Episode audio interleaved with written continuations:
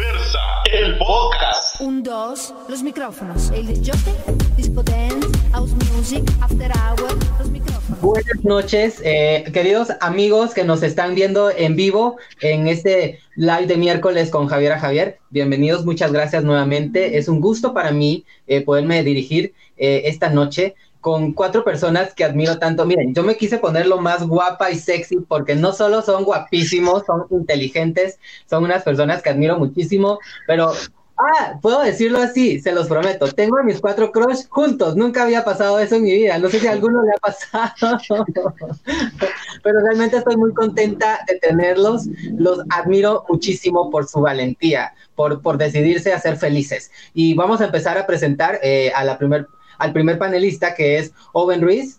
Él es, eh, bueno, es bombero, miren, qué interesante. También fue parte del voluntariado de Odasa y forma parte también del, del voluntariado de Gente Positiva. Tiene 25 años. Owen, ¿cómo estás? Bienvenido.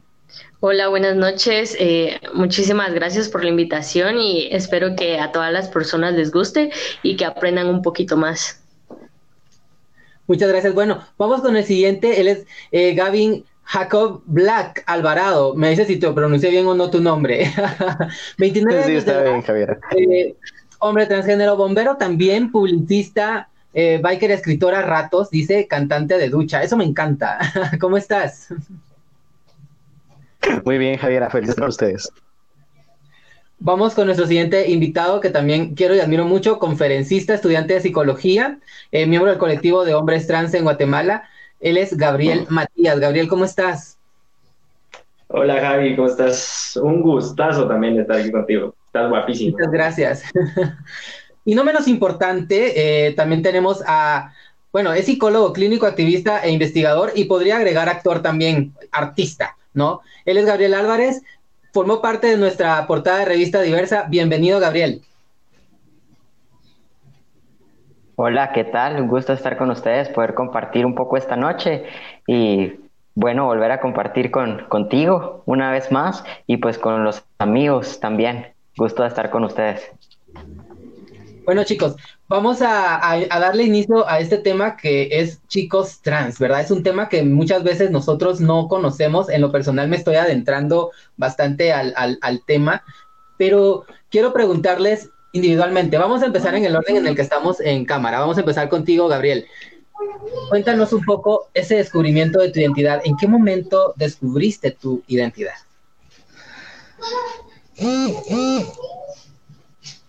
¿Gabriel Matías o Gabriel Álvarez? Ah, perdón, Gabriel Matías. Gabriel dicen, ah, me confunde un poco con, con, ah. Gabriel Matías y Gabriel. Ah, ok, Gabriel Matías. Ah, bueno, pues la verdad es que no te puedo decir que yo siempre lo supe, porque no sabía qué era. Y precisamente por eso que no sabía qué era, siempre estuve en esta, no, no es confusión, sino un saberte, pero no poder expresarlo, nunca. E incluso cuando ya tenía una idea, cuando ya lo sabía, y esto el Gabo lo sabe, que yo decía es que yo no soy, yo no soy una persona transexual, yo no lo soy, no, no podía aceptarme pero en el sentido de saberlo, sí siempre me supe eh, una persona masculina, una persona que se apegaba más a los cánones de masculinidad que a los de feminidad. Te puedo decir que jamás, jamás, por mucho que lo intenté, yo sí te puedo decir que lo intenté con todo mi ser, encajar en lo que es una mujer, encajar en lo que era lo femenino. Y lo intenté un montón, pero jamás me salía natural nunca, nunca sentía yo que, que, lo estaba haciendo bien o que lo podía hacer, incluso ni quería hacerlo. Pero como no sabía de alguna otra opción o de, la verdad no sabía cuál era mi identidad, no podía nombrarla. Sin embargo, sí sabía por dentro quién era Gabriel. Y Gabriel Matías siempre fue Gabriel Matías, solo que no sabía nombrarse aún. Entonces, yo en mi proceso de, de vida, se podría decir, eh, lo que hice fue, yo siempre he dicho que en mi mente, en mis procesos mentales, en mi proceso de personalidad, en quién soy yo, en cómo me formé, siempre ha sido lineal. Lo que vino a cambiar, bueno, no a cambiar, sino a completar al ser que soy el día de hoy, fue el físico. Fue eh, un cuerpo que ya se adaptaba a la persona que yo siempre soñé en mi mente.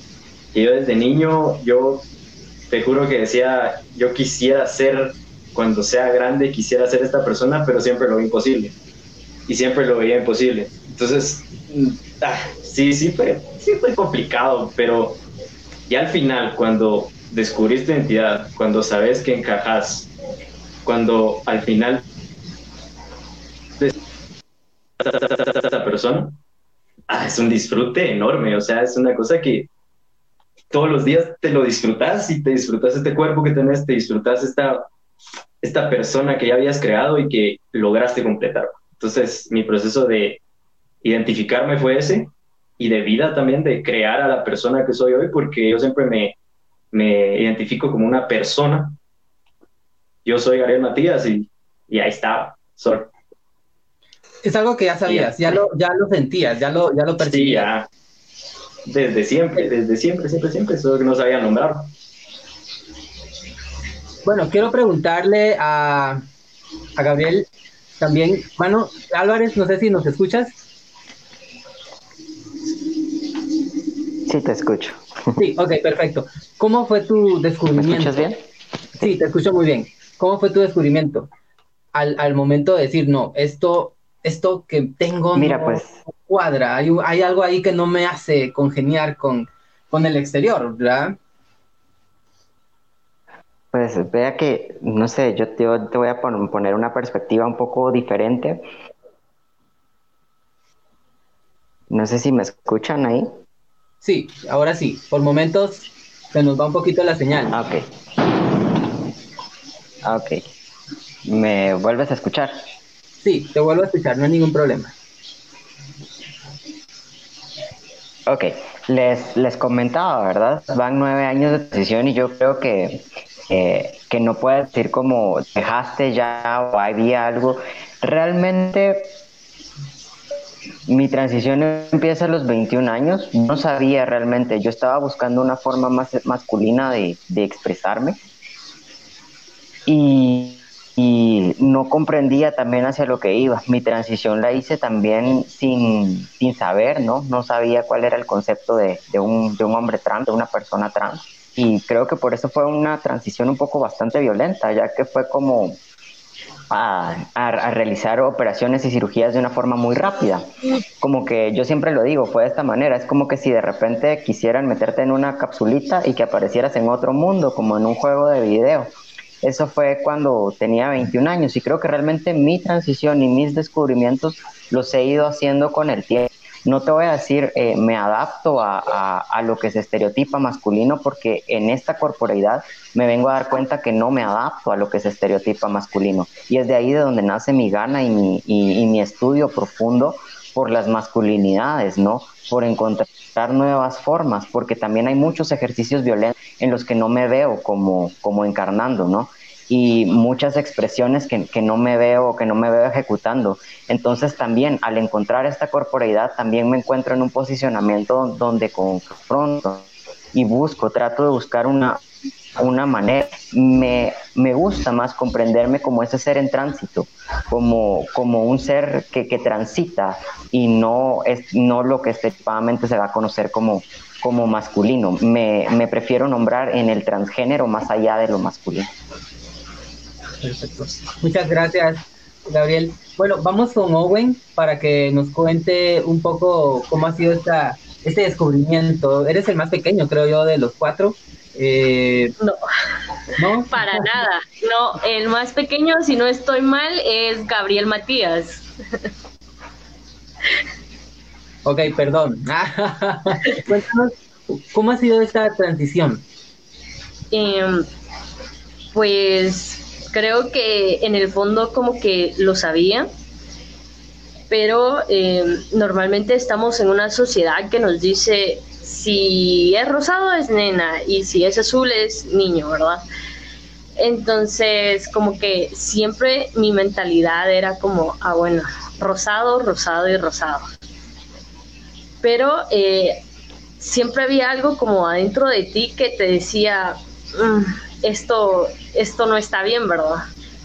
Y siempre estaba la espinita, pero como hasta que uno es grande eh, y de verdad esto empieza como, como a sonar más fuerte dentro de uno, es que, un, bueno, yo en mi caso empecé a investigar porque sabía que, que, que no era normal y la ayuda, a veces nos cuesta pedir ayuda, ir al psicólogo o hablar de estos temas. Eh, por la sociedad en la que estamos, ¿verdad? Entonces eh, empecé a investigar. Eh, luego, cuando fui a, a mi primer desfile del orgullo gay, me recuerdo que, que vi a Gabriel Álvarez y él iba con, bueno, se pintó, iba con una letra de Superman. Entonces vino una compañera que, que me, que, iba conmigo y me dijo, mira, me dijo. Entonces cuando yo volteé a ver, eh, vi eh, mi primer referente. Eh, tal vez esto no lo sabe él, pero en ese momento como que me impactó demasiado. Entonces empecé a investigar más sobre el tema, conocí a personas maravillosas que me decían, no, mira, seguí investigando. Y en eso encontré una página aquí en Guatemala donde precisamente él está deportada. Entonces, em, contacté a unos chicos de ahí que la verdad me ayudaron mucho y empecé como a entender lo que me estaba sucediendo, porque no me sentía como normal como la gente dice, sino que había algo dentro de mí que me decía y que me gritaba que que yo era alguien diferente de lo que la sociedad quería que fuera.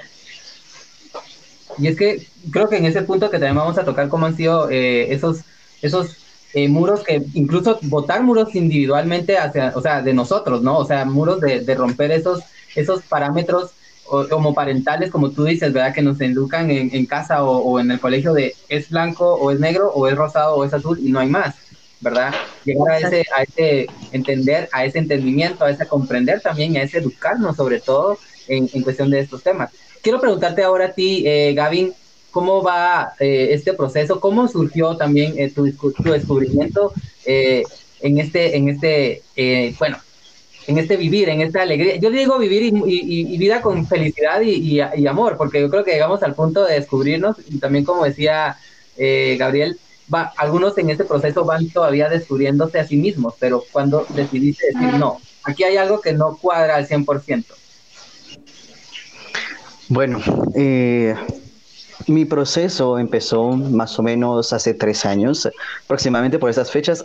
Casualmente hace unos días compartí en mis redes sociales sobre una foto de un día antes de que yo me cortara el pelo completamente al, al tipo entre comillas masculino, que eran como mis pasos iniciados a mi transición, pero aún no me había aceptado.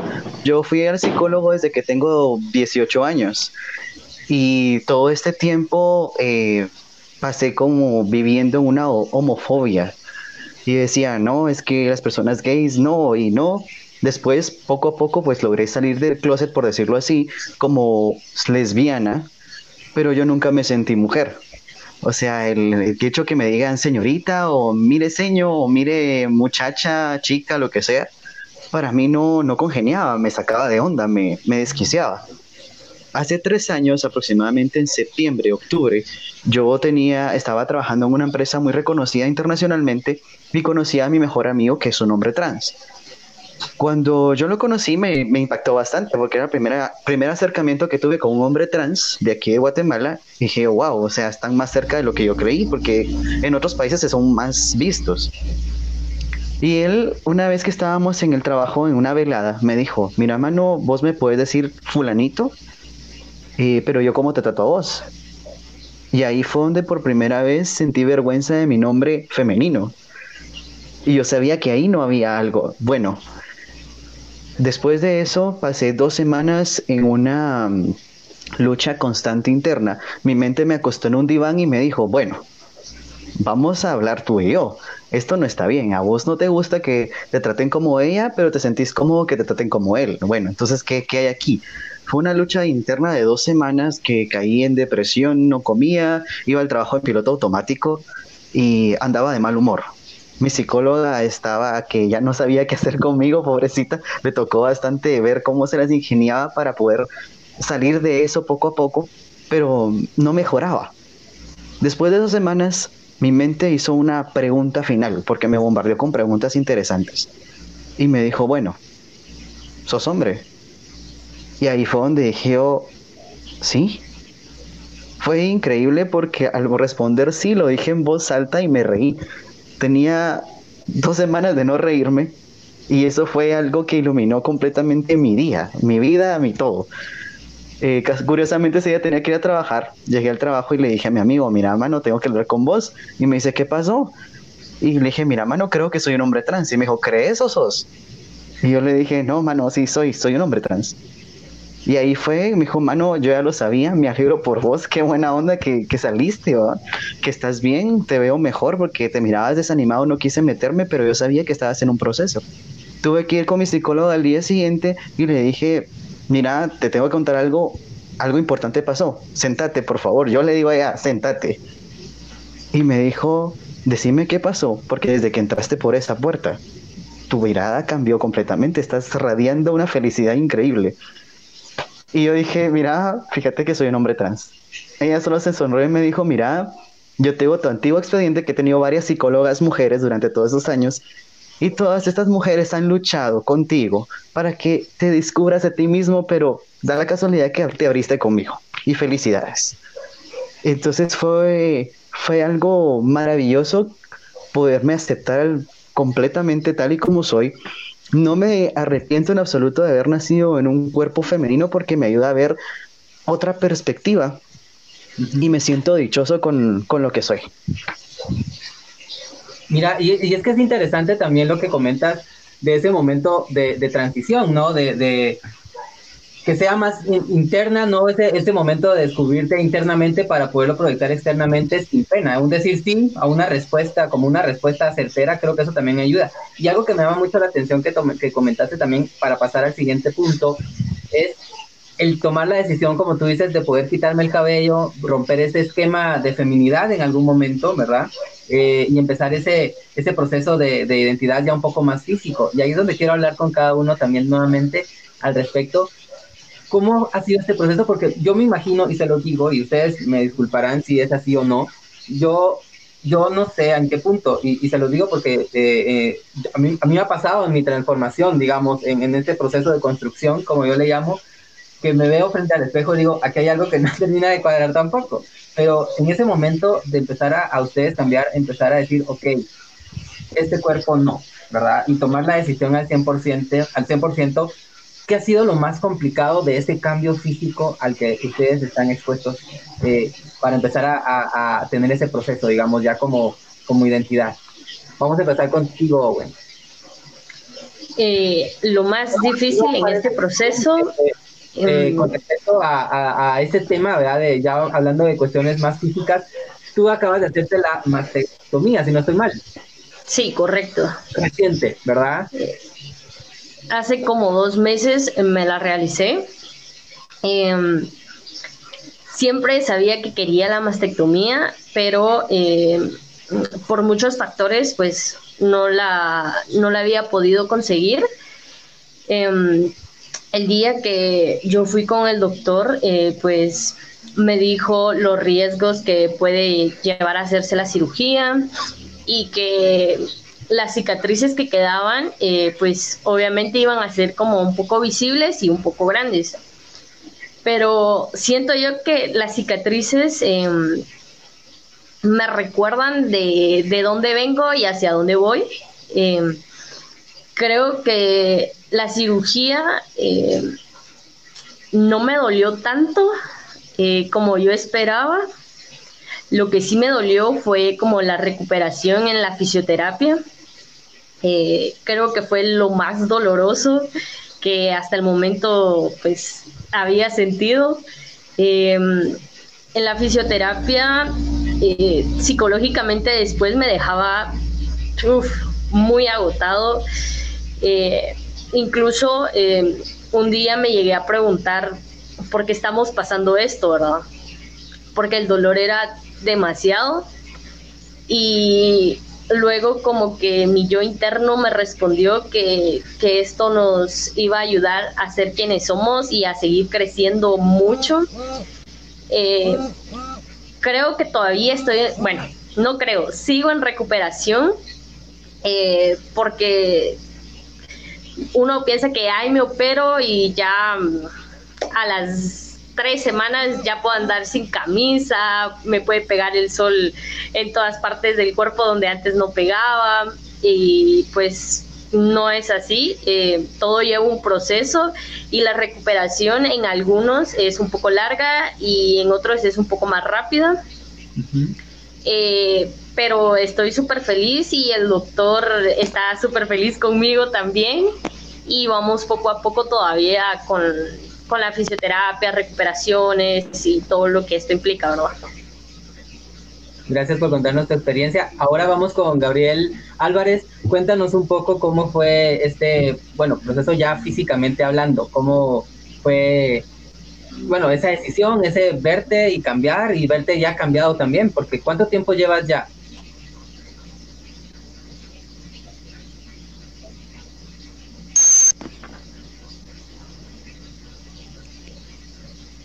¿Nos escuchas?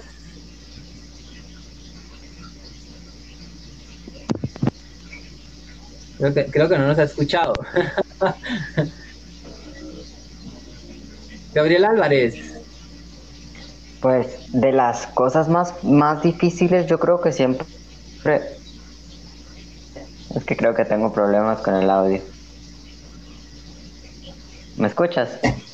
¿Me sí, ahora te escucho, dale. Sí te, sí te escuché, creo que quienes no me escuchan bien son ustedes. ¿Ahora sí me escuchan? Sí, por supuesto. Ok, te comentaba un poco. Yo creo que de las cosas más difíciles es siempre adaptarse ¿no? a esos nuevos, eh, cómo el, el, enfrentas un cuerpo nuevo y un proceso de socialización nuevo, ¿no? Y sobre todo también, eh, para mí sí fue muy duro, eh, digamos, el, el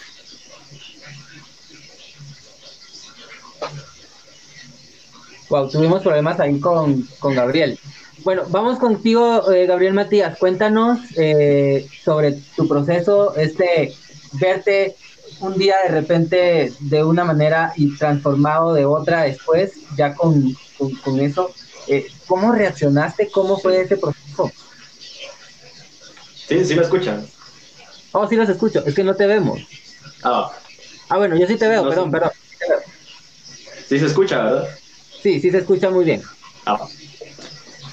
Bueno, pues em, ese proceso, la verdad yo sí lo podría denominar como aterrador porque, o sea, tú quieras que no ya tenés a un personaje y este personaje que fue femenino es con quien has vivido toda tu vida, pues. Y ya después, cuando decís, bueno, vamos a cambiar de personaje, tenés toda la incertidumbre de, de no sabes qué va a pasar este, no sabes cómo lo vas a manejar, no sabes nada de lo que pueda pasar con este nuevo personaje. Y, o sea, a mí sí la verdad me, costó bastante el, acoplarme a, la nueva imagen, a pesar de que yo en mi interior era lo que soñaba, pues era lo que siempre había querido, pero sí, sí cuesta el, adaptarte, Pero cuando logras sobrepasar esta primera fase, de quitarte miedos, quitarte incertidumbre, quitarte como, es que es como una nueva vida y ya tú te aferras a, lo que era antes porque es lo seguro, ¿verdad? Lo que fue seguro, lo que te había funcionado y de repente pasar a otra, a otra persona, porque al final sí es otra persona a pesar de que seguís eh, siendo tú mismo, sí, sí da, da un poco de miedo. Pero cuando logras sobrepasar eso, que al final todo el mundo tiene su proceso eh, como cada uno es, y es diferente para todo el mundo.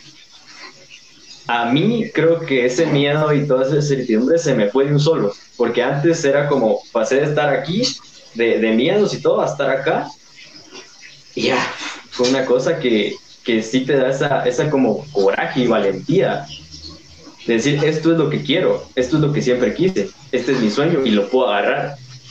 Entonces, a partir de esa valentía que te da esto, decir, bueno, lo que venga, pues ya ahí, ahí miramos qué hacemos en el proceso, Ya te adaptas. Y, estás dispuesto a enfrentarte a todo lo que venga. Y, o sea, tú miras, porque la verdad es que sí son, las personas trans son personas vulnerables, al menos en este país, en temas de salud, en temas de educación, en temas de trabajo y todo esto. Y que al final eso es por lo que uno sobrevive, pues es tu, sobrevivencia. Y no tener una seguridad de qué va a pasar ahí, pues es, un miedo enorme. Pero ya cuando lo logras sobrepasar, ya te digo, con esto, con esto agarrado, de decir este coraje que te da, ya es, una, es una cosa maravillosa. Yo me acuerdo bien, yo, mi cadena anterior era el pelo largo. Algo que siempre detesté era el pelo largo. De alguna forma me costó deshacerme de, del pelo largo. Yo pasé de pelo muy largo a pelo medio largo, pelo medio chiquito y al final ya ¡pumba! Cuando me vi ya con ese corte que siempre había querido, ese fue como la primera cadena que me quité y a partir de ahí para arriba. Ya fluyó todo. Y entonces después de eso, ajá, empezás, como te digo, ya a disfrutar del proceso. A pesar de que esto, esto es una cosa que siempre me, me da como, como dolor, de que a veces las personas trans tienen esto de decir un mes en testosterona, que, que es la, la, etapa, ¿verdad? Donde vas viendo tus cambios, dos meses. Yo, en mi historia personal, pues, por falta de información, comencé mi terapia hormonal solo.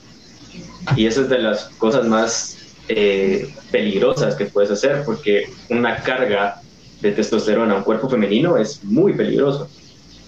Pero de alguna manera, por, por falta de información, uno, quizá desesperación, y de no tener con quién ir, de decir no, no, no sabía a quién acudir, lo empecé yo solo. Y entonces yo siempre trataba de ocultar los cambios. Sí, perdón que te interrumpa. Vamos a tocar exactamente este punto de salud, porque la desinformación también está a la luz del día, ¿no? Algunas personas, pues, investigamos o nos metemos a ver a, la facilidad que tenemos ahora y nos desinformamos totalmente. Y la salud es importante, y como tú dices, ¿verdad? Una dosis mal, mal tomada ah, se nos atrofia todo, ya, de, de, ya puede ser un poco complicado. Voy a hablar de nuevo. Gabriel Álvarez, Gabriel Álvarez, ¿me escuchas? es, sí, te escucho. Ahora sí creo que ya nos escuchamos. ok. Antes de pasar a los saludos, porque estamos de saludos, eh, irnos con, con, con Gavin, cuéntanos un poquito sobre eso o de, de, lo que te preguntaba, ¿verdad? ¿Cómo fue tu proceso? ¿Qué fue lo más complicado de ya empezar esa, esa transformación? Regresabas la pregunta conmigo, no sé si me escuchas. Sí, sí te escucho. Regresaba a, a, hacerte la pregunta para que... Ok, perfecto. Sí, claro. Yo te decía que siempre la adaptación eh, hormonal, ¿no? Eh, para mí sí eh, tuvo un fuerte impacto en, en cuestiones de, de, molestia, ¿no? Siempre, siempre tuve como que esta, esta pelea. Creo que, que, que bueno, como, como dicen eh, ellos, llevas un, un, momento en el, que, en el que vas, ¿no? Pero también te lleva una vorágine de querer hacer las cosas muy rápido. Mi transición fue muy rápida y muy violenta y creo que ha sido eh, también como la decisión de, dejar, ¿no? Después de, tras ocho años, de dejar eh, las hormonas donde ha sido también un proceso de reconexión, porque llega un momento en el que también sientes que, que dependes de ello, ¿no? Que, que tu expresión o, tu identidad está muy aferrada a, eso. Y también hay un momento en el que la sueltas y dices, hey, no, ¿verdad? Hay mucho más allá en, en mi ser que simplemente el, uso y en algunos momentos, como decía Gabriel, y abuso de, hormonas, que a mí, en, mi caso muy particular, sí siempre me, crearon malestar y creo que durante muchos años me aguanté malestares físicos por, bueno, y al final todo, cada cuerpo responde diferente y creo que el mío no, nunca fue, ah, no se adaptó nunca de una forma amable al, uso de testosterona. Pero ha sido bonito también, me he disfrutado de la etapa de, de redescubrirme, de volver a sentirme yo sí pasé mucho tiempo con malestar y sintiéndome muy ajeno, sintiendo el cuerpo muy ajeno. Pareciera una contradicción, ¿verdad? Pero sí, con esta eh, necesidad de sobrecarga, de, de tener que sobrecargar la, los niveles de, de, ansiedad que, que, llegué a sentir utilizando la testosterona, pues también fueron, fueron bárbaros, ¿verdad? Entonces, la importancia que decís que vamos a hablar después en el tema de salud y que cada cuerpo también responde diferente. y lo rico que es también volver a sentirse uno más ligero y más liviano, también quitándose esta sensación de que dependes de, un artefacto eh, ¿no? Sí, definitivamente, regresar a ese punto de, de, bueno, ya no más, ¿verdad? Y con eso creo que cierro la, la pregunta. Voy con Gavin. Gavin, ¿cómo estás? Muy bien, Javier, gracias. Me encanta, mira que hablando de este tiempo, eh, ya en este momento de los procesos de, cambio físicos, tu voz ha, cambiado bastante. Cuéntanos cómo fue ese proceso, cómo han sido los procesos o lo más complicado de tu proceso, ¿verdad? Eh, en cuestión de tu transformación y de buscar esa felicidad. Bueno, como había hablado anteriormente, pues hace tres años fue cuando me acepté completamente como un hombre transgénero. Y mi hormonación empezó hace casualmente 10 meses, fue el 15 de septiembre del año pasado que empecé la hormonación. Me tardé por cuestiones de salud y muchos factores interesantes pero más que todo en salud, antes de hormonizarse todos los hombres trans pues tienen que pasar por un proceso médico para que un endocrinólogo pueda decirte si puedes empezar o todavía no, espera un poquito, tratemos esto porque le estás inyectando algo que tu cuerpo ya tiene, pero se va a generar en mayor cantidad. Entonces, eh, mi primer mes con testosterona fue cambios así como tipo menopausia. Yo lo asimilo de esa forma, nunca pasé por la menopausia. Entonces, yo considero que es más o menos así, porque entré un calor espantoso a la, en cuestión de horas. Ese día Gabriel Matías estaba conmigo, él me acompañó mi primera dosis y a las horas que andábamos eh, fregando, pues empecé a sentir un calor, le digo, mira, ¿tenés calor? No, mejor tranquilo, es la testosterona, no, no, no te fregas. Em, el cambio eh, en este caso de la voz, así como ya me están escuchando ustedes, pues el, hasta el tercer mes empecé a notar un poquito cambios un poquito ya más fuertes. Sin embargo, hasta ahorita ya al quinto mes ya empezó un poco más fuerte, los típicos gaitos que se le salen a uno, que parece uno un joven puberto. Pero, y también entre otros cambios, por ejemplo, la piel, antes yo era una persona bastante friolenta y como ahora la piel se engruesa, pues ya, eh, ya es, es, raro que yo me ponga un suéter para, para el clima. Eh, ha sido muy bonito los cambios, como todos creo que ya eh, lo hemos expresado, se disfrutan. Yo creo que esto es como, como, como ver a una mamá que espera un bebé y lo tiene durante su pancita durante sus nueve meses o siete meses, dependiendo de los casos, pero lo espera con ansias. Y al momento de que nace, se, ve, se recibe con alegría. Y nosotros creo que la mayoría de hombres trans los recibimos de esa forma. Es algo muy especial, algo con lo que uno se siente pleno, porque uno feliz, la decisión de ser feliz es propia, pero uno ya se siente pleno. Sí, y mira que ah, comentabas esto de, bueno, la felicidad obviamente nos ayuda a sentir amor y el amor nos ayuda a que todo fluya. Y esto va para una pregunta para todos. Con estos cambios, como tú dices, hormonales a la hora de aplicar, de, de, ponerte, tomarte o inyectarte, o sea, te cambia totalmente todo. O sea, ¿cómo van con la cuestión de la comida, chicos? O sea, sí cambia el apetito. ok. ¿Quién, ¿Quién va primero? en algún momento, bueno, antes me comía media hamburguesa, ahora no, ahora quiero una hamburguesa entera. voy, yo primero. Pues, eh, va, con los cambios, por ejemplo, en mi caso, eh, mi cuerpo es como un guerrero, mira, porque, y la verdad es que mi cuerpo aceptó al 100% la testosterona y no únicamente me lo dicen los estudios médicos, sino también como me sentía incluso antes, de, al principio de la transición, que fueron cuatro meses los que estuve sin supervisión médica, eh, cuando al fin ya me fui a hacer los exámenes, cuando ya descubrí que estaba todo bien mi hígado, mi riñón, eh, el corazón y todo, es que son, es, es, muy peligroso. La cosa es que sí, eh, mi cuerpo lo aceptó al 100% y ahorita siento una tranquilidad enorme cada vez que voy a hacerme un examen y que todo esté bien. Con los cambios, eh, sí, el, el, apetito sí se, se incrementa un montón. Eh, yo antes no, no comía demasiado y ahora, puches, es, una cosa de que a las 2 de la mañana bajas a hacer algo de comer. ¿Cómo? De, de, media hamburguesa pasaste a una hamburguesa entera, te digo. No, una entera, dos. Eh, también con bueno, el cambio de la voz. La- vamos, vamos a leer comentarios así rapidito para seguir comentando con ustedes al respecto. Dice Carlos Ruiz, me parece un súper tema, besos. Eh, Jocelyn Yacute dice, hola, saludos. Vamos con el siguiente saludo. Emerson Salazar dice, saluditos a Gabriel. Ay, ahí vamos, vamos a hacer nuestro pizarroncito con los saludos a los chicos. ¿Quién lleva más saludos? Vamos con Liz Cruz, dice, los amamos y caritas con corazoncitos. Nos vamos luego con Alicia Reyes. Owen, te amo. Oh my God. Hay declaraciones ahí de amor, me parece. AR Esco dice, qué valiente. Y es que definitivamente sí, qué valiente. ¿Hay algún otro? Dice Liz Cruz, bueno, te amo, Owen Ruiz, nuevamente. Owen, saludos, dice Carla Meléndez. Ernesto Martínez, saludos amigos, un abrazo para todos. Un abrazo, Ernesto, y besos. Eh, Tiaguito García dice saludos, soy un chico trans de El Salvador. Ay, saludos a El Salvador, siempre nos, nos ven desde El Salvador. Vamos a terminar con este saludo. Diana Samayoa dice siempre con vos Owen Ruiz.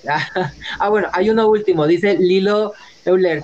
Lilo, ¿cómo estás? Dice Gabo Álvarez, dice, ¿cómo nos percibes a los hombres gays? ¿Ves replanteamientos a las masculinidades heteronormadas o conservaduristas? Ese es un tema también muy importante porque estamos acostumbrados también al momento de, de hablar de estas, de, en, en el mundo científico, sobre todo ustedes, de que lo masculino a veces tiende a ser algo tosco, pero yo creo que en tu caso, y ustedes me, me podrán ahorita enriquecer o, corregir, creo que es totalmente distinto esta cuestión de las masculinidades. Aquí se maneja algo distinto y uno de ustedes mencionó algo muy importante, va más allá, ¿verdad? No es la masculinidad heteronormada que nos han implantado, sino va más allá. ¿Qué pueden responderle al hilo? ¿Alguien que quiera responder al respecto o lo respondes directamente tú, Álvar, eh, Gabo Álvarez?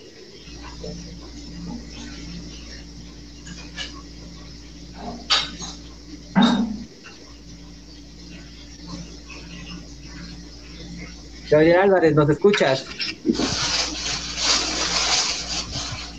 Por momentos se nos va. Pero alguien llega a responder esta pregunta. ¿Cómo perciben los, eh, los hombres trans a los hombres gays? ¿Alguno de los... Todos callados. Sí, es que eh, está, está completa la pregunta. bueno, a ver si, si, si puedo responder esa del replanteamiento de las masculinidades heteronormadas. Pues cuando sos un, hombre trans, entras a este mundo. Y en este mundo hay veces en las que no sabes cómo actuar. Y llegas quizás a, a copiar estos patrones de masculinidad heteronormada que ya, que ya tenemos en, en la sociedad. Y entonces ahí es donde te vas descubriendo tú cuál es tu tipo de masculinidad, porque todas las masculinidades son distintas. Y, y bueno, incluso yo, yo creo que, que mi, mi, masculinidad es la que me sale natural, pues. Y podría entrar en este canon de masculinidad heteronormada, pero lleva un punto importante que es que yo no siempre fui un hombre. Entonces conozco el lado, el lado, el otro lado, pues se podría decir. Y aún así te puedo decir que se hace difícil el querer romper este canon de masculinidad porque incluso en el mundo de las masculinidades hay presión, y hay una presión enorme, y se podría ver quizás de presión de supervivencia, en el que el más macho sobrevive, y si no sos macho, no sobrevives.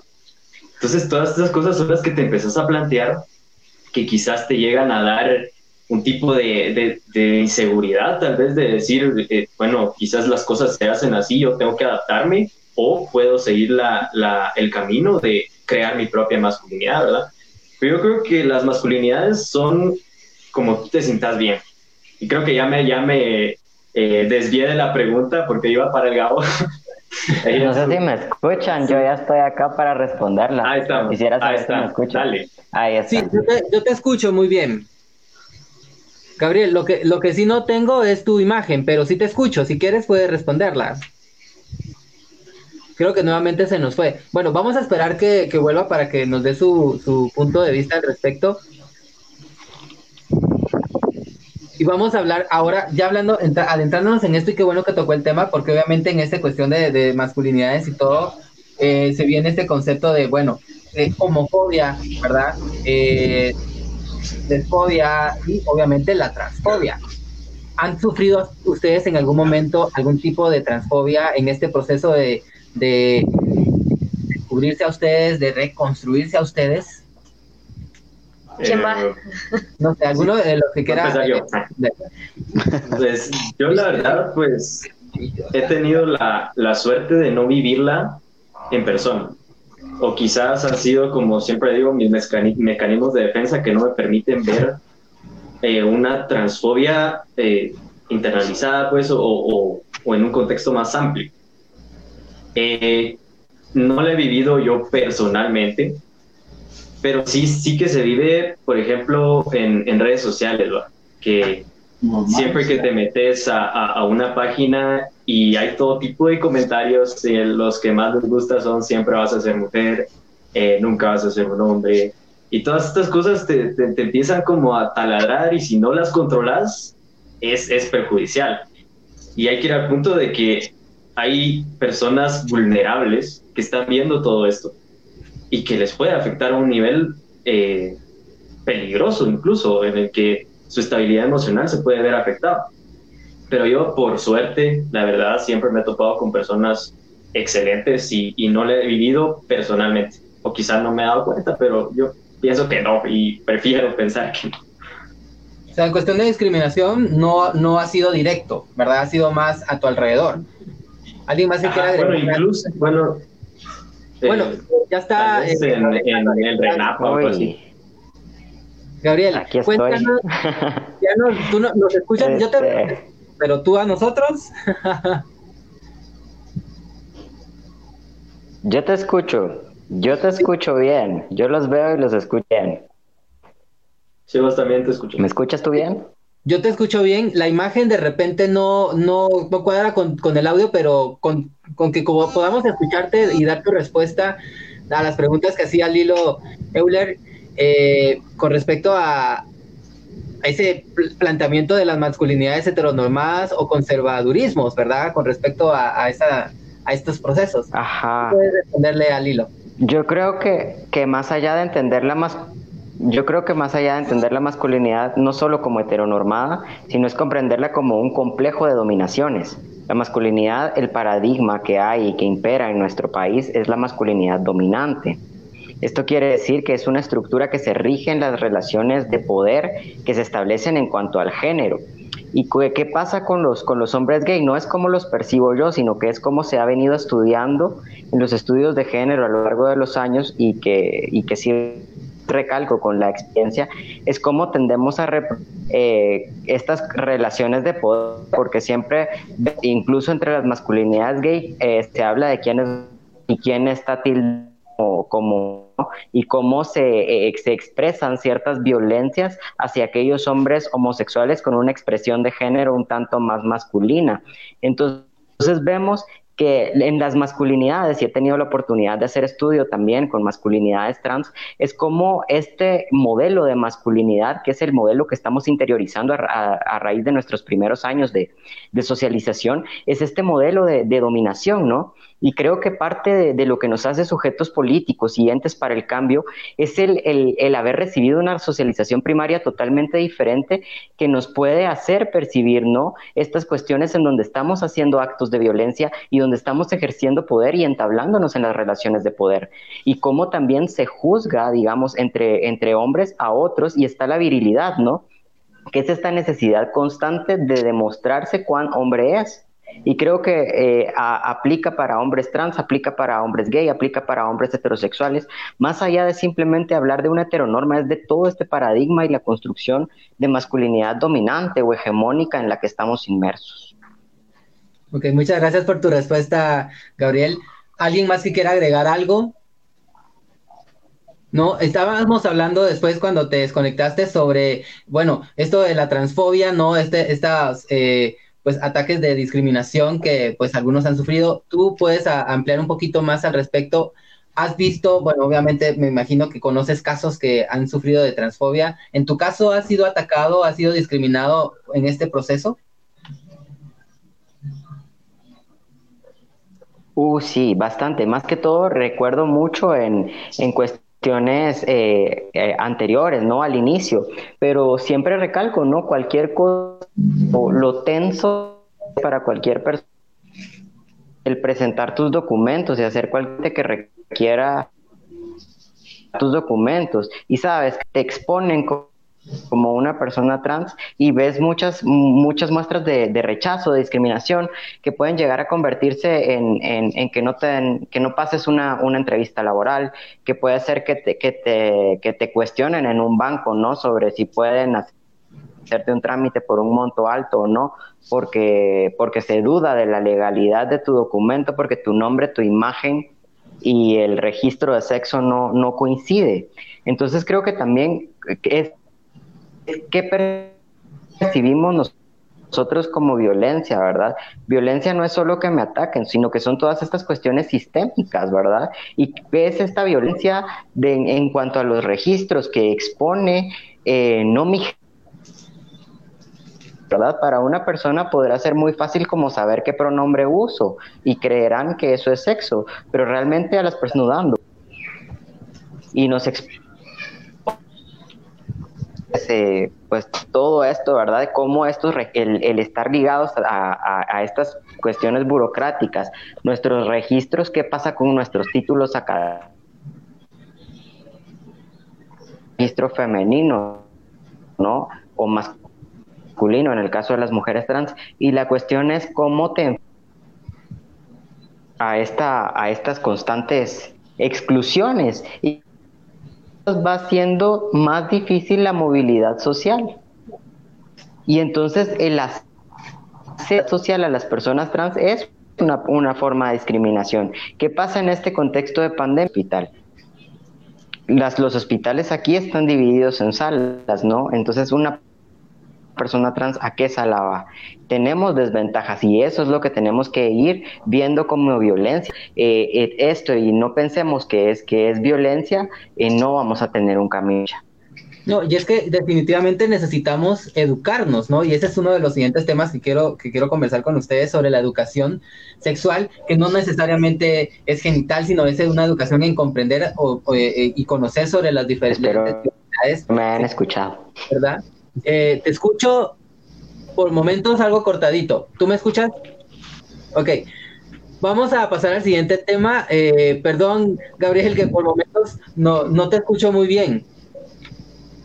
Pero vamos a hablar un poquito sobre, sobre la educación. Antes de pasar a este tema sobre la educación eh, y salud también, que es importante, tú comentabas esto de los hospitales, ¿no? Que se han dado casos en los que no han permitido incluso ingresar a pacientes porque van de una manera físicamente y, el, no cuadra, ¿no? En, esa idea o en ese ideal de, decir, ok, no es esta persona o se dan dados casos de discriminación, obviamente también en salud. Pero quiero pasar a unos saluditos rapidito. William Fernando Campos dice, mi respeto y admiración por el valor y la capacidad de amor que tiene. Luego tenemos a Luisa Marcela, te amo, Gavin Black. Un abrazo ahí, mandan un saludo. Ah, ok. Anthony Espada dice: Que Dios bendiga grandemente a todos. Mis respetos y mi admiración por ustedes. Tengo muchos amigos trans y mis respetos y saludos a cada uno. Anthony Espada, manda un saludo. Jonathan Elías de León dice: Hola, saludos. Eh, ¿Qué tanto fue el impacto que tuvo la relación de su cuerpo y la adaptación psicológica? Pregunta. ¿Alguien que quiera responderle a Jonathan? Si quieres lo respondo yo. Ok. Eh, contacto, eh, con tanto al impacto que tuvo mi cuerpo, lo asimiló bastante bien, al igual que Gabriel Matías, eh, lo aceptamos bastante bien. pero como les decía al principio, todo es con un orden y todo es con una orden también de parte de una endocrinólogo o endocrinóloga. es importante la, la constancia médica porque no, si no, no se va a poder.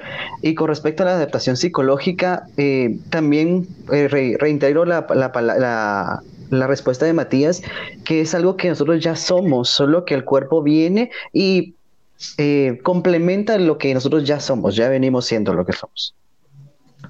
Ok, y mira que, que, esta pregunta también va mucho a lo que vamos a hablar sobre la educación, ¿verdad?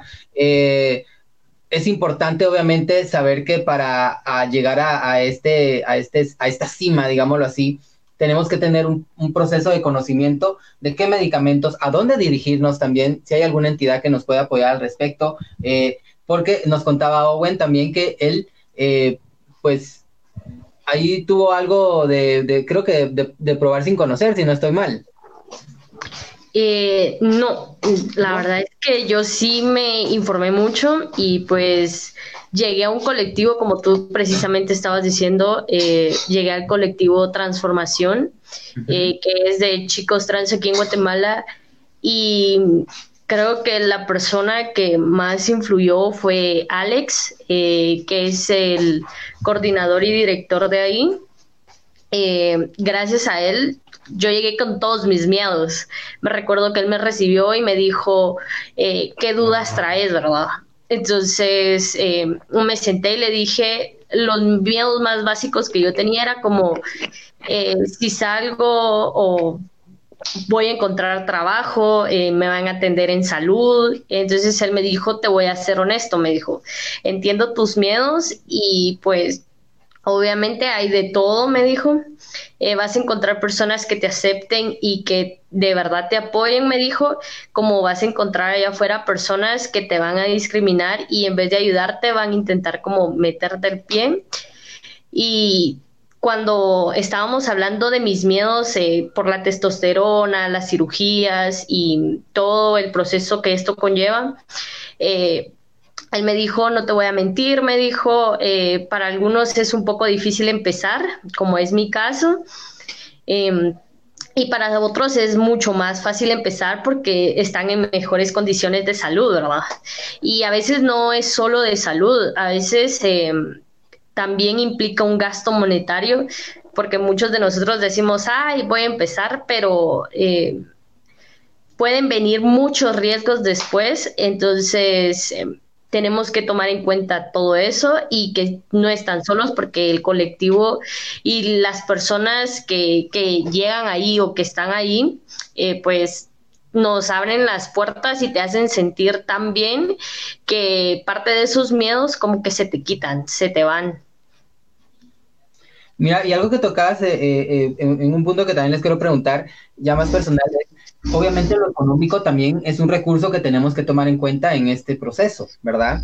Eh, yo quería preguntarles, para, para tener, entrar en contexto y cerrar un poquito eh, el tema, obviamente tenemos que conocer cuál es eh, nuestro punto en el que estamos, ¿verdad? porque Gaby también comentaba de que en su proceso, pues obviamente tuvieron que hacer un estudio de saber qué medicamento, cuánto tiempo esperar para empezar a tomarlo, ¿no? no es de que de entrada todos de una em, empecemos a, tomar o a, o a, medicarnos o a que nos mediquen, ¿verdad? Sino que es individualmente conocer, obviamente, en qué punto estamos de una escala, por, por decirlo así, para entrar en contexto. Eh, obviamente también es importante saber, cuando ya estamos dentro del proceso, qué lineamientos seguir, ¿verdad? Me imagino que hay algún tipo de disposición médica que nos va a ayudar, obviamente, a, seguir nuestro camino. Y pues ya cuando empezamos a, tener ya las cirugías, pues obviamente también tenerla en conciencia que no es un proceso rápido, ¿verdad? Eh, lo comentaba también eh, Gabriel Álvarez, que tal vez su proceso fue un poco abrupto en, el contexto del cambio físico, pero es importante conocer también que, como mencionaban, hay algunas entidades que nos pueden apoyar en esto. ¿Quién me quisiera eh, enriquecer en este caso, en este tema, de cuáles son los procesos o lineamientos básicos, digamos, para seguir en, este proceso de convertirnos en un chico trans? Alguien que me pueda dar así en general. Pues eh, yo lo que podría decir, y es el consejo que, que doy por excelencia, es siempre estar acompañados de un médico, nunca hacer las cosas solos. Y bueno, pues en el colectivo Transformación, que creo que ha sido la salvación de todos nosotros, eh, ahí está la, doctora y ella es muy, eh, ¿cómo se podría decir? Eh, tiene mucha ética profesional. Entonces, si tú no, tu cuerpo no, no es capaz aún de resistir la testosterona, que es quizás el, el, el cambio más importante, la testosterona, no te la da, primero te estabiliza, que es lo que hay que hacer. Jamás vayas con una persona que te diga, no, mira, es que eso no, no es importante, no, eso no importa, porque es tu salud, ¿verdad? Gracias. No Y de igual manera, con el proceso de la mastectomía, con un doctor que sepa hacerlo, con un doctor que tenga ética también, que ya le haya hecho a otras personas, que sepa de qué va la operación, porque no es una operación cualquiera, eh, no es una mastectomía eh, normal, se podría decir, sino que es una mastectomía con masculinización de pecho. Entonces se necesita una técnica apropiada. Y para eso, pues eh, te podría decir que lo más importante es estar uno bien a nivel psicológico. Por eso es importante eh, tener eh, acompañamiento psicológico para que tú estés bien, porque cuando tú ya estás bien, aceptas quién sos, te tratan tus miedos, tus ansiedades y todas esas cosas, cuando tú ya estás bien, querés que tu proceso sea el correcto y querés que tu proceso también vaya bien. Y entonces te quitan esta cosa de la desesperación que, que, que da, y es que eso es una cosa que existe, la desesperación, y por desesperación se cometen actos imprudentes como, como lo que hice yo, pues, que, que es empezar la testosterona sin acompañamiento médico. Entonces, pues aquí en Guatemala... ¿Decidiste hacerlo sin ningún acompañamiento médico? Yo, yo tuve suerte, la verdad. Lo que tuve fue mucha suerte, de que mi cuerpo lo aceptó. Y a nivel psicológico siempre vivía con este miedo, ¿verdad? De qué va a pasar mañana, si en algún momento me da un dolor y vaya a ser que mi hígado se atrofió. Por eso te digo que el acompañamiento psicológico es muy importante, porque ya cuando tuve mi acompañamiento psicológico, yo empecé a abrir los ojos y a, a porque es, es, un proceso muy complejo, es complicado y, y, es importante que tengas acompañamiento con esto. Y ahí en el colectivo Transformación te lo dan, ahí estamos todos nosotros también que te podemos ayudar, que podemos decirte, mira, eh, las cosas, tenés que tener paciencia, pues que las cosas van a llegar, pero lo más importante es que tú estés bien, tu salud, porque sin salud no se puede y, y son cosas que, que, se tienen que hablar con pares. Y en el colectivo podemos hacerlo y, y, eso es lo más importante, que personas que sepan hacer las cosas. Correcto, que tengan el conocimiento adecuado. ¿Alguien más que, que quiera agregar algo al respecto? Eh, John, eh, tú estabas hablando como de pasos sí, a seguir quisiera para... agregar algo y ah, pues no sé si me escuchas. Sí, te escuchamos. si quieres, no sé, le damos la palabra a Gabriel. Gavin, ¿sí? Ok, ok, te damos la palabra. Perdón, eh, no, no perdón, perdón, mi, que me escucho mal. Eh, sí, ante todo, bueno, que gracias por, por el reconocimiento que tienen ustedes, muchachos, para el colectivo, porque realmente cuando nosotros empezamos, eh, antes de, de, crear el colectivo, ¿verdad? Cuando yo empecé, no había todo esto. Y fue una labor, bueno, eh, yo fui la primera mastectomía y la primera dosis hormonal de la, de la doctora, de la primera endocrinóloga, ¿verdad? Y fue un, un, trabajo muy difícil el tener que venir, buscar y convencer médicos, porque no, no estaban sensibilizados en la temática y no se comprendía. Y fue una de, la, de las visiones con la, por las que con Alex Castillo eh, fundamos el, el colectivo, ¿verdad? Vimos que no había esas oportunidades y quisimos fue, al formar el colectivo de transformación, fue hacer esto, ¿no? Hacer estas realidades, poder hacer enlaces con profesionales para que cada una de las personas que viniera después de nosotros pudiera tener una, una construcción más amable, una construcción acompañada y donde ya no tuvieran que ir a buscar y a exponerse a ver qué médico te, te atendía de una manera correcta. Un trabajo, la verdad, de mucho sondeo, de, de, de de poner el cuerpo, ¿verdad? Porque nos tocó a nosotros poner eh, nuestras experiencias y, pasar tal vez por momentos incómodos con doctores que hoy son amables. Saber que al principio pues también les costó mucho aceptar eh, los tratamientos que, que, iban a hacer con nosotros, ¿verdad? Pero recalco mucho eso, ¿verdad? La importancia del colectivo Transformación es un colectivo que se ha armado con mucho amor y sobre todo con la visión de hacer para los otros una transición más justa. Gracias, gracias por tu, por tu ampliación de, de, de la respuesta a mi pregunta, pero también tenemos a, a, ¿cómo se llama? Owen, que nos quiere, bueno, yo les preguntaba a ellos cuando te fuiste por un momento, si hay algún lineamiento, decir, este es el paso uno, este es el paso dos o este es el paso tres, porque podemos entender mejor este, este proceso, a qué seguir si hay alguien que nos está eh, escuchando o viendo en directo. Eh, ¿Cuáles son los procesos a seguir? Si hay algún tipo de paso, danos tu, tu punto de, de vista. Bueno, es que creo que no hay un proceso correcto como como decir primer paso, segundo paso y tercer paso, porque creo que cada quien eh, lleva diferente, de diferente forma su transición. Eh, supongamos, eh, yo primero me hice la mastectomía y pues ahorita quiero empezar con hormona. la mayoría suele iniciar primero con testosterona y luego pues se hacen la mastectomía no hay como un orden correcto, así como, ah, bueno, primero, eh, supongamos, en estos cambios también viene el cambio de nombre. Ah, primero me hago el cambio, empiezo después testosterona y así sigo, ¿verdad?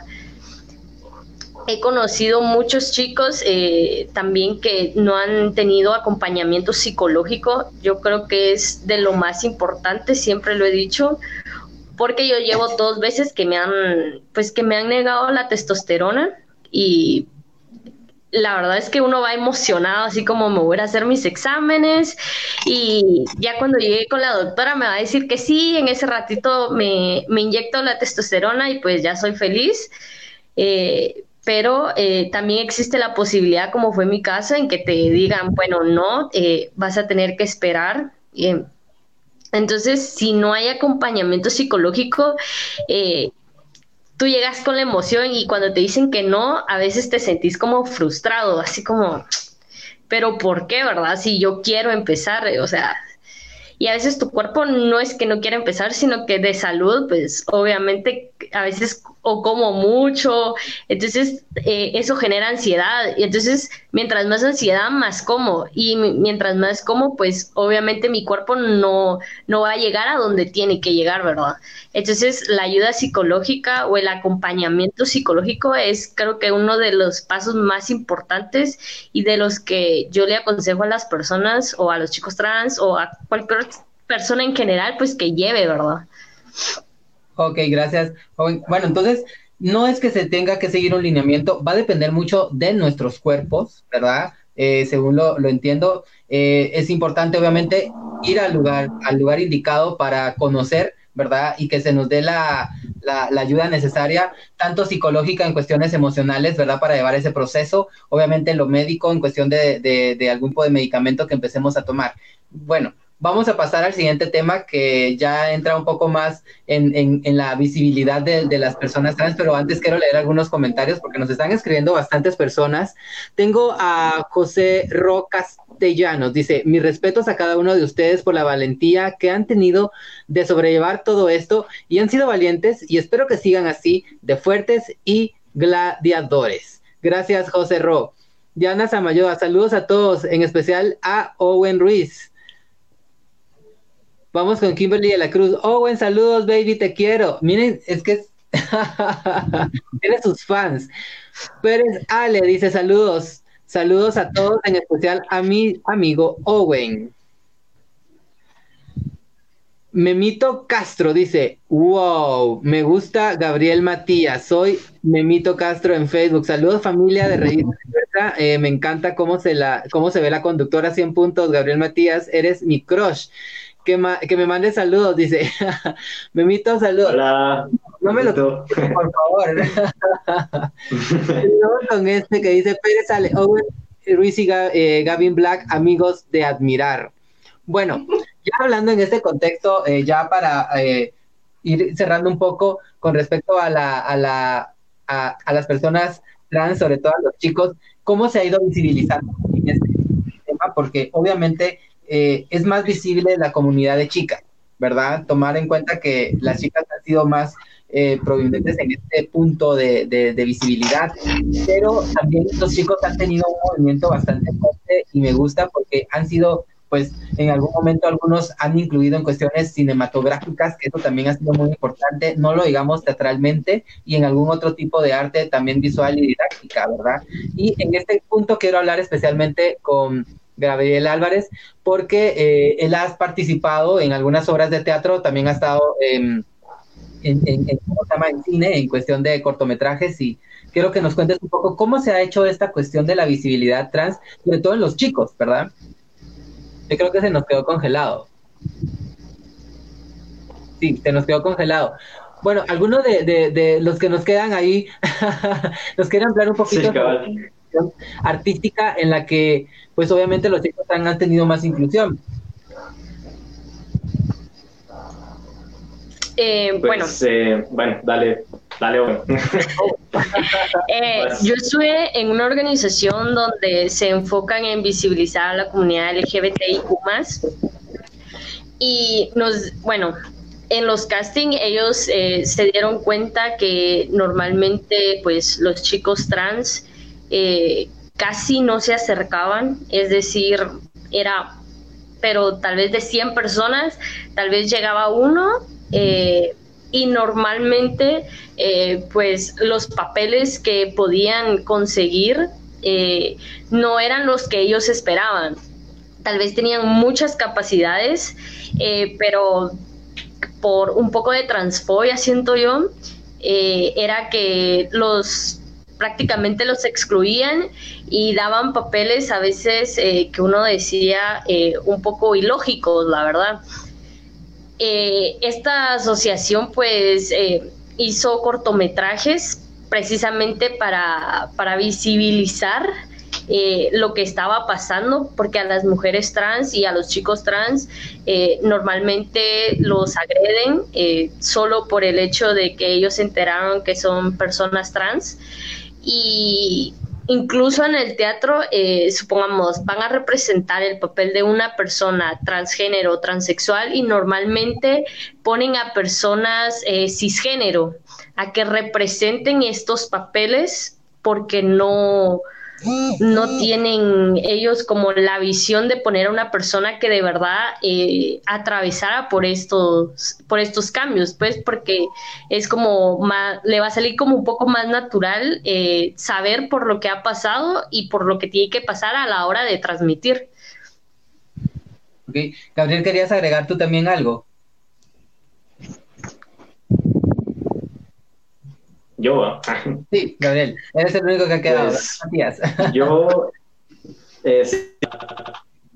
Eh, hace como un año participé en un documental que hizo Adriana, Adriana Arana de It Gets Better, que todavía, todavía no ha salido, pero esperemos que salga. Porque para mí sí, sí, sí lo hizo muy bien, porque te hizo las me hizo las preguntas correctas e incluso llamó a más personas que, que no únicamente dijeran lo que es la identidad eh, transmasculina, sino la no binaria, ¿verdad? que también es, es, es importante. Y como, como dice Owen, más sería de, de que las personas o, o quienes realizan obras de teatro o algo así, eh, nos tomaran en cuenta para, para poder hacer sus, su- esos papeles que, que requieren de, de una vivencia anterior. ¿no? Yo espero que sí, yo digo que sí. ¿Tú consideras que que sí, hay, hay varios. importante con respecto a, a ver, eh, Gavin, bueno, yo a Gavin lo invité a participar en, en uno de mis shows el año pasado. a mí fue bastante importante poder incluir a una persona trans, por, no, no por el hecho de, de, de solo la visibilidad, sino porque considero yo el arte, el arte no, para mí no tiene sexo de entrada.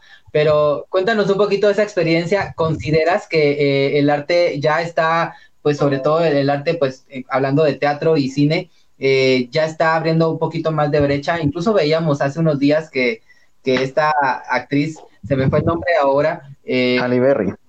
¿cómo? Halle Berry. Halle Berry, correcto. Eh, rechazó un papel eh, trans y dijo pues abiertamente que no, que era un papel para estas personas porque merecían ellos tener esa visibilidad, de ahí esta exposición.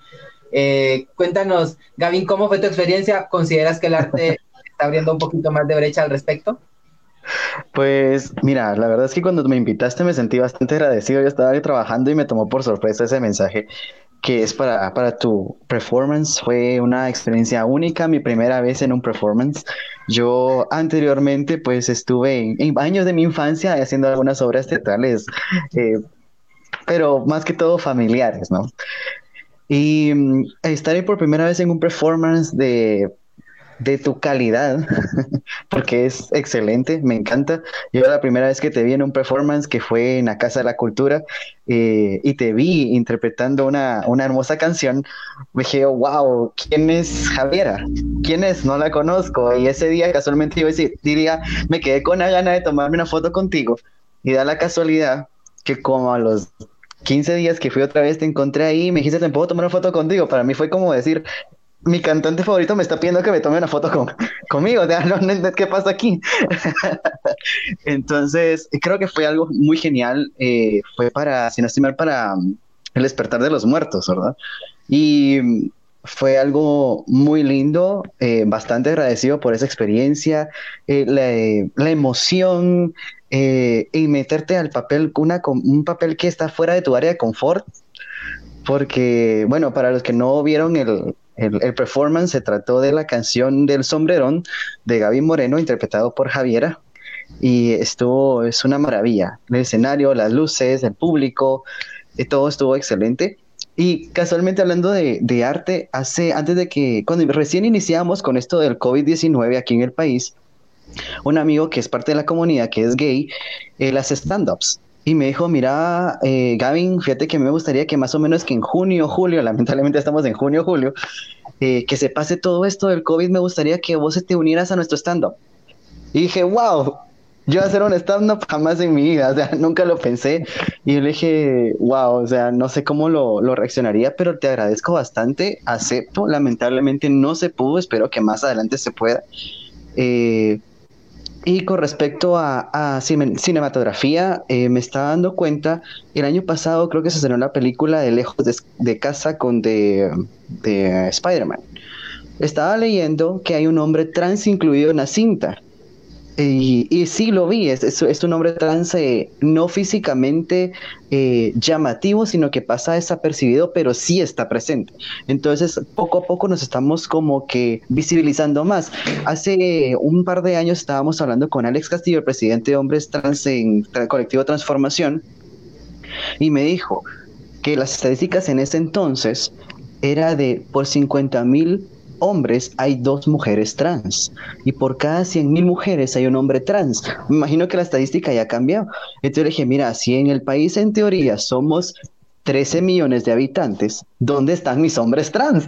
Entonces, creo que poco a poco eh, tenemos que darnos la visibilidad, darnos la oportunidad de estar a la luz, pero también creo que es la mayoría se conforma estando detrás del telón por la agresión que vivimos día a día en el país y fuera en el mundo entero. Y mira que un punto importante que tocabas, ¿dónde está esa comunidad trans, verdad? O sea, eh, somos pocos, nos conocemos pocos, ¿verdad? Pero ¿dónde está esa comunidad? Creo que también tiene mucho que ver con lo que hablábamos de, la transfobia, ese miedo a poder expresar o decir abiertamente, ¿no? Y, vivir eh, eh, fuera de, del closet o, quitarnos esos estigmas también, ¿verdad? Porque puede ser que ya tengamos este proceso adelantado, pero mm, todavía nos da miedo mostrarlo o compartirlo por las cuestiones de, algún tipo de agresión. Hablando de comunidad de trans, ustedes han mencionado la organización que pues les ha, ha sido su casa, me imagino, para, ustedes, que les ha abierto las puertas para formar parte de... Eh, esta entidad en algún momento, bueno, pues ahorita con el COVID, pues obviamente me imagino que hay proyectos en stand-by, pero eh, en cuestión de procesos de inclusión y de leyes y de trabajo, me imagino que seguirán trabajando. ¿Tienen algún conocimiento al respecto? ¿En qué les ha ayudado a ustedes?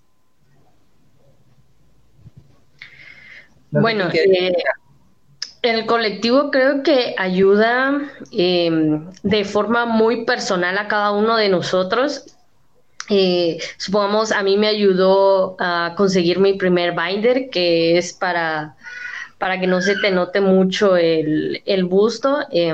Em, creo que es una de, de, de, las cosas que más recuerdo y que como que me impactaron más.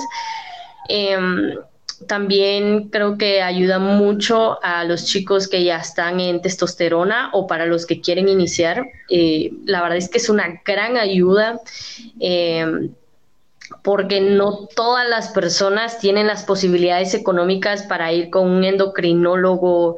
Eh, eh, privado, entonces creo que la verdad es como mucha ayuda y también, eh, si no estoy mal, hacen jornadas eh, de ultrasonidos, entonces siento que ahí ayudan eh, tanto a la persona como a todo su entorno, ¿verdad? ¿Algo que quieras agregar, Gavin? Sí, eh, apoyo completamente lo que dice Owen. Eh, tanto el, colectivo de hombres trans fue mi segunda casa. yo llegué gracias a este amigo que con el que salí del closet como hombre trans, por decirlo así. Él me, me dijo, mira, yo conozco a Alex Castillo, es el presidente de Hombres Trans, y conozco a Cabo Álvarez. Yo en ese entonces yo solo conocía como hombre trans libremente y abierto a Gabo Álvarez, pero lo veía atrás de, un, de una pantalla, por decirlo así, y a mi mejor amigo. Cuando yo me topé con el colectivo, yo conocía a, los, a, las, personas que están dentro del colectivo, eh, los conocí en una, como una especie de congreso en, en el Paraninfo Universitario, en la zona 1. Yo llegué a conocerlos ese día y me di cuenta que éramos más. O sea, yo pensé que éramos muchos cinco y así se iba a quedar el numerito. Y me di cuenta, ese día conocí como 10 hombres trans y me estuve bastante agradecido. Eh, te apoya tanto médicamente porque te da una asesoría con una doctora excelente y muy profesional. Eh, también psicológicamente está Gabo, ustedes ya saben, pues él es psicólogo graduado de la Universidad de San Carlos de Guatemala. Es una persona muy profesional, muy centrada y muy comprometida en, en todo esto de nuestra comunidad. Y también te apoyan moralmente, porque el colectivo no es solo un lugar donde vas a hacer una reunión, pongámosle religiosa, donde solo vas a hablar y qué tal el día, buenos días, buenas tardes, o a que te regañen o, a, o que te aconsejen, no. Se involucran contigo porque tú dejas y te, te abres tu corazón, abres tu corazón para que ellos también puedan compartir contigo sus experiencias y es como una especie de hermandad. Mira qué interesante y qué bueno saber. ¿Algo que quieras agregar, Matías, en, en este tema de, de, de la organización? No sé si nos escucha. Bueno, para, para ir terminando, les cuento, vamos a leer algunos, algunos eh, comentarios. ¿Ya nos escuchas, Gabriel? Yo creo que no, está, frisado. Vamos a leer los siguientes comentarios. Dice Carla Meléndez. Ah, perdón, me lo quitaron. Eh, Alex eh, Corea dice, hola, ¿qué tal? Llevo ocho meses con la T y finalmente estoy empezando mi, tra mi trámite de cambio de nombre. Con el tema del cambio de género, como lo han manejado, eso es lo que él pregunta, tengo entendido que en Guatemala no es legal, pero siendo realista, nuestros órganos siempre están, siempre serán femeninos. Siento que en Guatemala deberían crear un seguro específico en donde podamos identificarnos con como hombres trans o mujeres trans y no nos afecte en el género. ¿Quieren agregar algo al respecto? ¿Quién quiere? Eh, si quieres, yo lo agrego. Eh, hola, Alex. Eh, no. no. es legal. Producción que nos quiten el comentario porque no te vemos. Ahí está. Ok, gracias. Gracias. Este, con respecto a la, pregunta, a la pregunta de Alex, no, no es legal en el país, no hay una ley de identidad de género en el país. Se está trabajando en el Congreso eh, de parte de las, de las personas que están en el Congreso que apoyan a la comunidad GTBI a que se apruebe, pero es una lucha constante. Esto viene de hace años. Lo intentó la exdiputada Sandra Morán y sus, sus colegas y no se ha podido. Es una, es una controversia tanto política como religiosa. Se supone que Guatemala es un país laico, pero se involucra mucho la religión.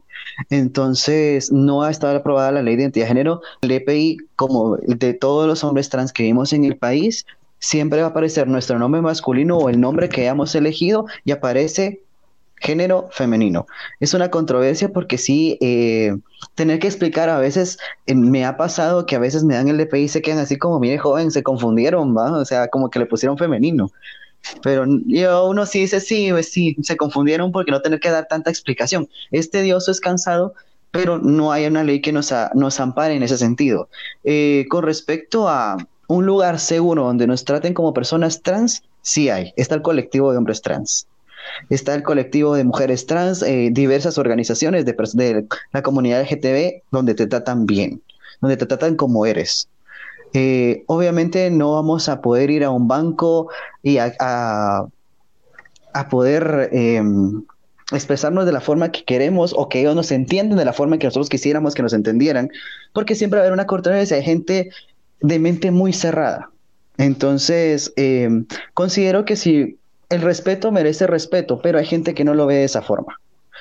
Eh, siempre, exactamente, entonces siempre va gente que uno tal vez la trata con respeto porque nosotros nos educan a dar respeto, pero hay gente que, que no, mira, para mí sos mujer porque tu DPI dice que sos mujer y ahí quedó.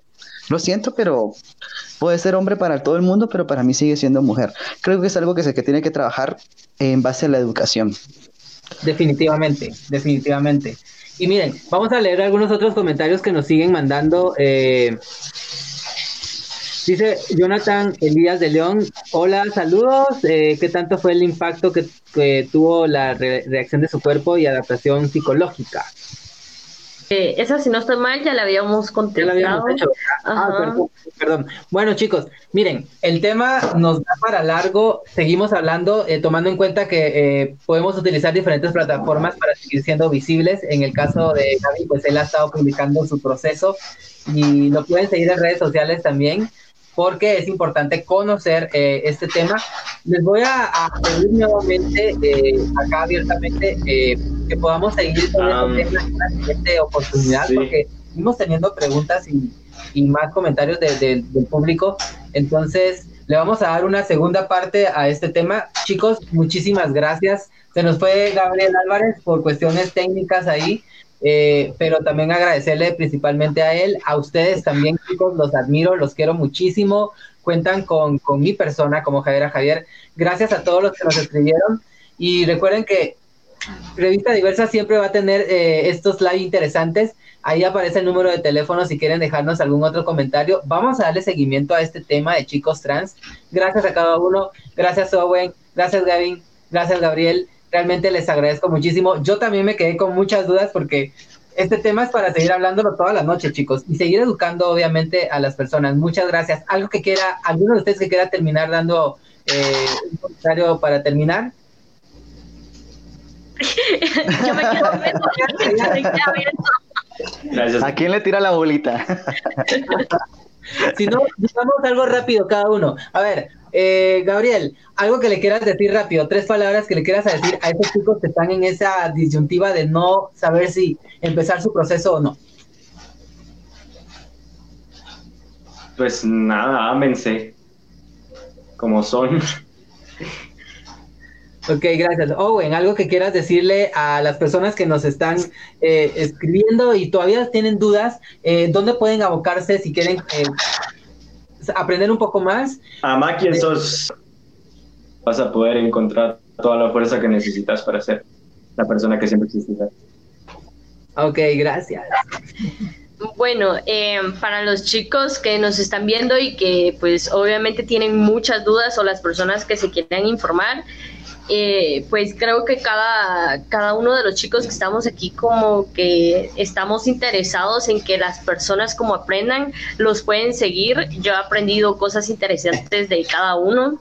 Eh, pues obviamente el canal de, de Gaby, pues obviamente les va a ayudar mucho si están eh, considerando empezar testosterona, pues pueden ver ahí los cambios y que sí se pueden realizar aquí.